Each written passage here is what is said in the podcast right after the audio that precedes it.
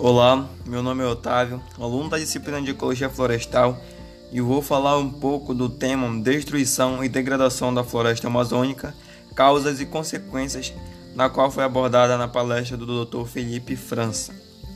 Bom, primeiramente a região amazônica é um dos sistemas socioecológicos mais importantes do nosso planeta, por ter não só apenas importância ecológica, mas também social. A região amazônica também abriga mais de 50% de todas as florestas tropicais remanescentes do mundo e também abriga cerca de 10% da biodiversidade global. A Amazônia também tem um papel muito importante na mitigação das mudanças climáticas. Também abordou-se as diferenças entre desmatamento e degradação.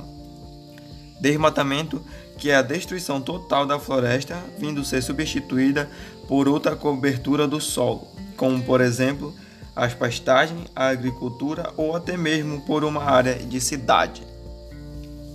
E a degradação, que é a perda e redução da qualidade ambiental, que pode se perder a qualidade do solo e da estrutura da floresta. Viu-se também as principais causadores da destruição da floresta amazônica, que é primeiramente a mineração e, e que estudos mostram que os impactos do desmatamento da destruição florestal causados pela mineração, elas não ocorrem somente dentro da mina, mas também ocorrem a quilômetros de distância, causando impactos. E também a expansão agrícola, principalmente na produção de grão e de carne. Isso gera um impacto muito grande para o funcionamento da Amazônia.